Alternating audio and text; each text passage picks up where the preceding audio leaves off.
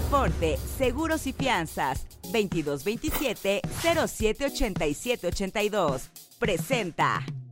Hay alguien que te trae la noticia del día, aunque aún el gallo no haya cantado. Tiene la chispa de aquel que entretiene para mantenerte informado. Esto es El Pájaro Madrugador, con Gilberto Brenis. ¡Comenzamos! ¿Cómo les va? Feliz viernes, viernes 15 de diciembre, Santa Quincena. Espero que se le estén pasando muy bien en este día. Oigan, y de antemano una disculpita. Ayer eh, tuvimos locación del noticiero y no saben lo temprano que me desperté. Me desperté como a la una de la mañana y se me olvidó subir el link del pájaro madrugador temprano. Espero eh, ya tenerlo más presente porque la verdad es que sí se me, se me pasó. Lo subí un poco tarde, pero espero que lo hayan podido escuchar. Y hay que abrigarnos, hay que taparnos. Los cambios de temperatura están fatales. Yo me siento terrible, pero ya empecé un tratamiento. Tuve que ir al doctor. Hace rato eh, ya me, me recetó algunas cosillas para poderme sentir mejor porque la verdad es que sí me estoy afectando mucho, sobre todo dolor de cabeza. Afortunadamente no es nada, no es nada grave, no es influenza ni nada, pero por favor hay que cuidarnos. Bueno, independientemente de que ya les conté toda mi historia, quiero decirles que hoy, 15 de diciembre, es el día 349 del año, faltan 16 para que se termine este 2023.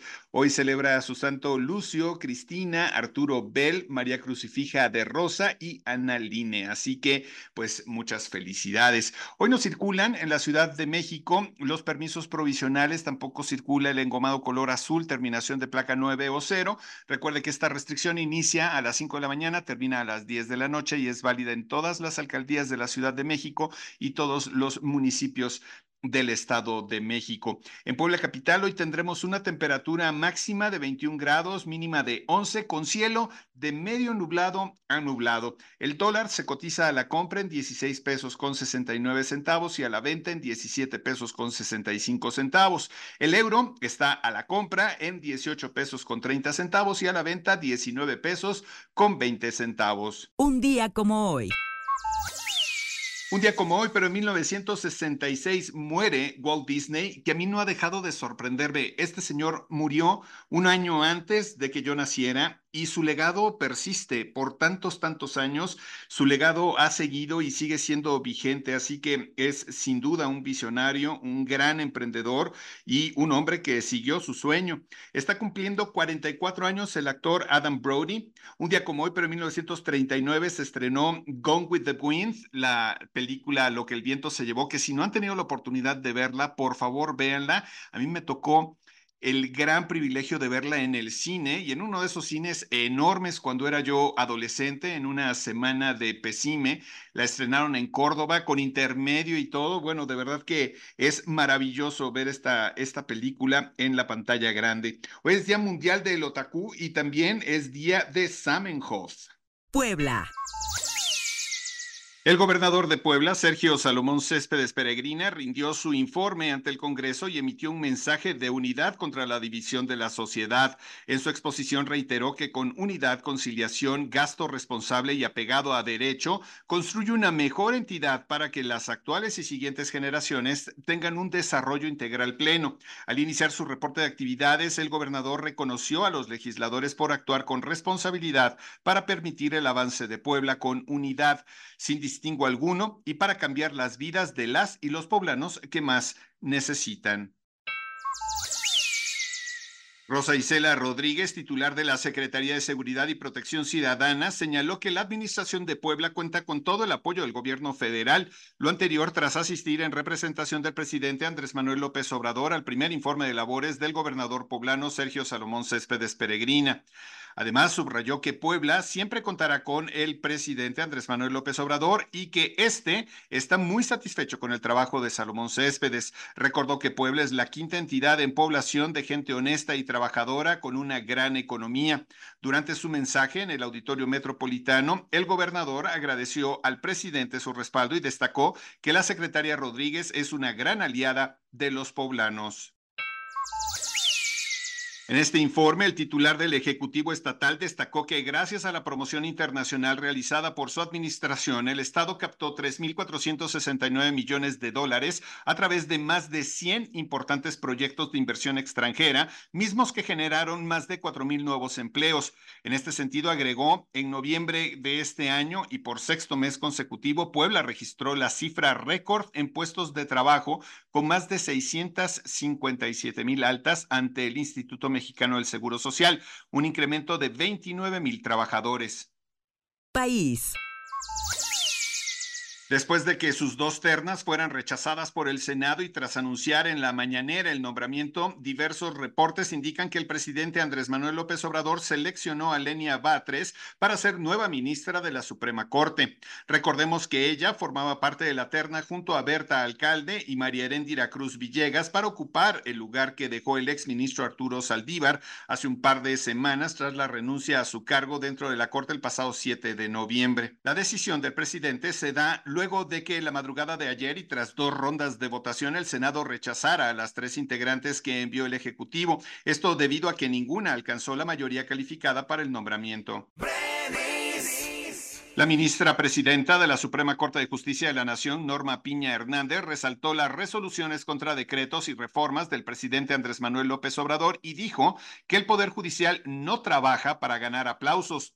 Durante la emisión de su primer informe de labores, la también presidenta del Consejo de la Judicatura Federal señaló que la independencia judicial es el baluarte indispensable en un Estado democrático. Abundó que en el Poder Judicial no buscan aplausos porque la guía es y preservar la justicia, impartirla con plena convicción, con excelencia, con la mayor firmeza y con absoluta lealtad a la Constitución. Dicho sea de paso, y en un evento histórico, el presidente Andrés Manuel López Obrador no asistió a este informe de Norma Piña. El todavía presidente del Tribunal Electoral del Poder Judicial de la Federación, Reyes Rodríguez Mondragón, señaló que ese órgano debe profundizar en la reducción de sus gastos no indispensables. Al presidir su última reunión de la Comisión de Administración, luego de que anunciara su renuncia con efectos a partir del 1 de enero, dijo que se debe invertir en infraestructura física y educativa. El pasado lunes, Reyes Rodríguez aceptó renunciar a la presidencia del Tribunal Electoral del Poder Judicial de la Federación tras la exigencia de la mayoría de magistrados para que dejara el cargo. El presidente Andrés Manuel López Obrador supervisó y detalló los avances de la rehabilitación del bosque de Chapultepec. La tarde del 14 de diciembre, López Obrador acudió a las obras de rehabilitación en compañía de Alejandra Frausto, titular de la Secretaría de Cultura, el jefe del gobierno de la Ciudad de México, Martí Batres, el secretario de la Defensa, Luis Crescencio Sandoval, y su esposa, Beatriz Gutiérrez, entre otros invitados.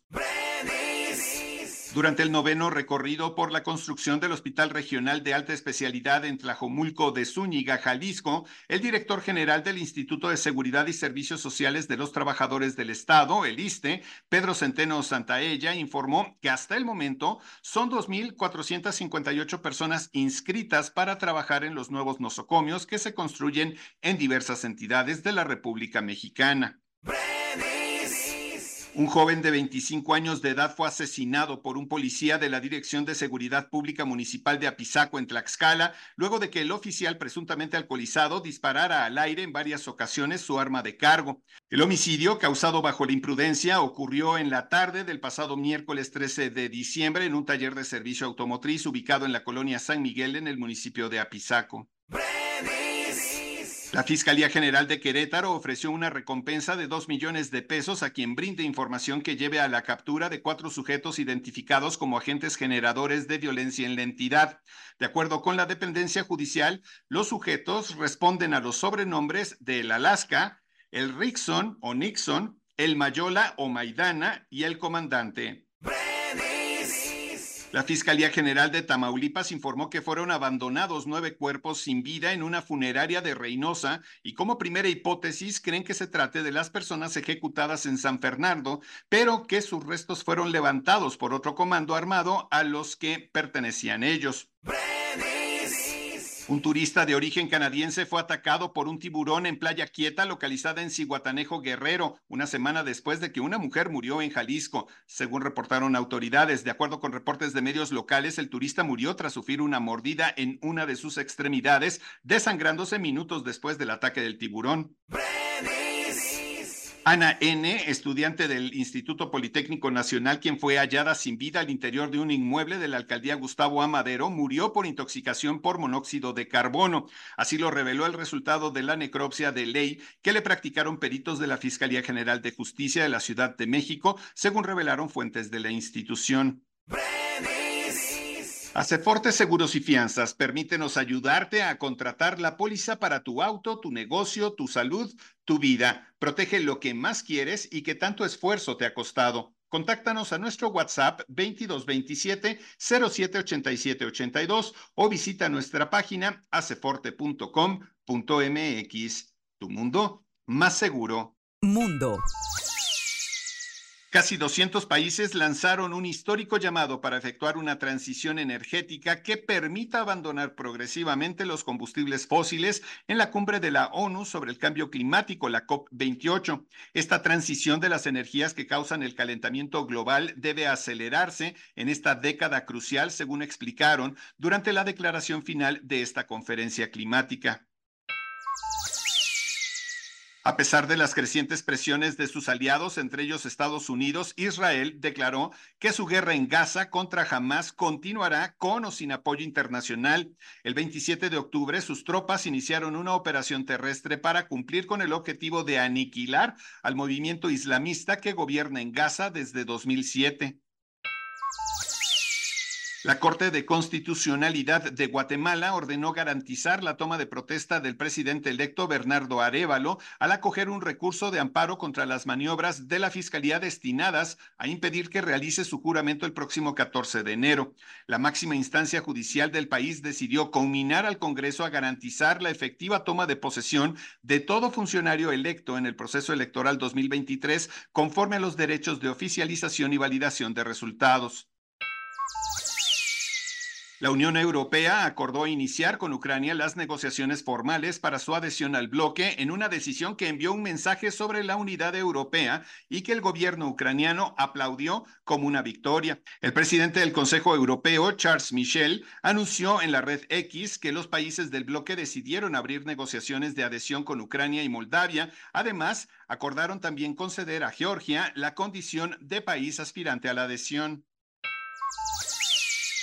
En un comunicado, Moderna, la empresa estadounidense de biotecnología, reveló que su vacuna experimental desarrollada en asociación con la farmacéutica Merck ha demostrado una reducción del 49% en el riesgo de fallecimiento o recaída en pacientes con melanoma, una forma mortal de cáncer de piel. La combinación de la vacuna y la inmunoterapia Keytruda de Merck también logró reducir en un impresionante 62% el riesgo de propagación del cáncer en pacientes en etapas avanzadas según datos obtenidos de un ensayo clínico de tres años.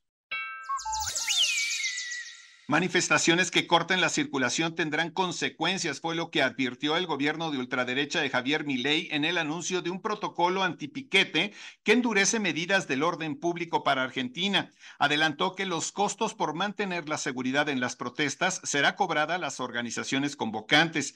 El anuncio llega en el cuarto día de gobierno de Milei, que asumió el domingo la presidencia de Argentina y a menos de una semana de manifestaciones en conmemoración de la crisis económica y protestas de 2001 que dejaron 38 muertos producto de la represión policial. Tecnología. Google anunció ayer que comenzará su tan esperada matanza de cookies de Internet a partir del 4 de enero, cuando las bloqueará por el 1% de los usuarios de Chrome o alrededor de 30 millones de personas. Es el primer paso importante en su proyecto Privacy Sandbox, que pretende reemplazar las cookies con un tipo diferente de seguimiento que según Google es mejor para su privacidad. Negocios.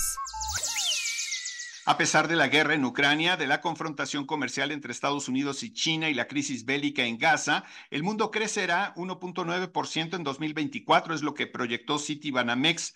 La inflación global se ubicará en 4.1% y Estados Unidos crecerá 1.1% con una inflación de 2.6%, fue lo que anticipó Manuel Romo, director general de este banco en reunión con medios, reveló que en la segunda mitad de 2024 quedará finalizada la separación del banco e iniciará el nuevo Citibank México. Deportes. La colegiada Rebecca Welch se convertirá el próximo sábado 23 de diciembre en la primera mujer en arbitrar un partido de la Premier League, el que disputarán el Fulham y el Burnley. Según se informó la competición inglesa, en un comunicado, Welch, de 40 años, hará historia al pitar este duelo. Si el club Puebla o su dirigencia terminan transfiriendo a su estrella Guillermo Martínez, subcampeón de goleo y seleccionado nacional, el blanquiazul lo venderá en ocho veces más al precio por el cual llegó a la franja hace seis torneos. El mercado de valores de la Liga MX cotizaba previo al arranque del torneo Apertura 2023 al delantero del Puebla FC, Guillermo Martínez, debutando este viernes con la playera del tricolor en un millón noventa mil dólares. La franja, según se dice, lo ha tasado para el actual mercado de invierno en 5 millones de dólares u 86 millones 850 mil pesos. Jerry Jones, dueño de los Dallas Cowboys, tiene claro que si su equipo sale de los Estados Unidos para jugar un partido como local, solo lo hará en México. Así lo informó en la Junta de Propietarios de la NFL celebrada este miércoles en Texas y con sus palabras el empresario descartó que los vaqueros viajen el próximo año a Sao Paulo, Brasil, país que albergará un partido de temporada regular por primera vez en su historia. Luego de la incertidumbre de la realización del abierto mexicano de tenis en la ciudad de Acapulco en 2024 debido a los desastres ocasionados por el huracán Otis, la gobernadora de Guerrero confirmó que este magno evento deportivo sí se llevará a cabo. A través de sus redes sociales, Evelyn Salgado dio a conocer que uno de los eventos deportivos más importantes de nuestro país y sobre todo del puerto de Acapulco se llevará a cabo del 24 de febrero al 2 de marzo del próximo año. Espectáculos.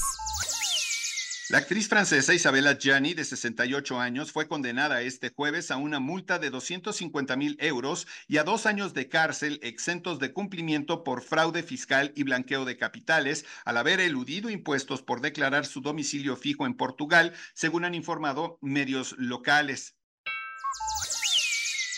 Sin duda, Tom Holland es una de las caras más conocidas de Hollywood gracias a su papel en películas como la saga Spider-Man. El actor se ha ganado el cariño de todos los seguidores de Marvel del mundo, pero es bastante distraído. Fíjese que durante cinco años había estado utilizando el servicio de agua sin pagarlo porque creía que en Inglaterra era gratuita. Así lo ha develado en una entrevista para el Hollywood Reporter.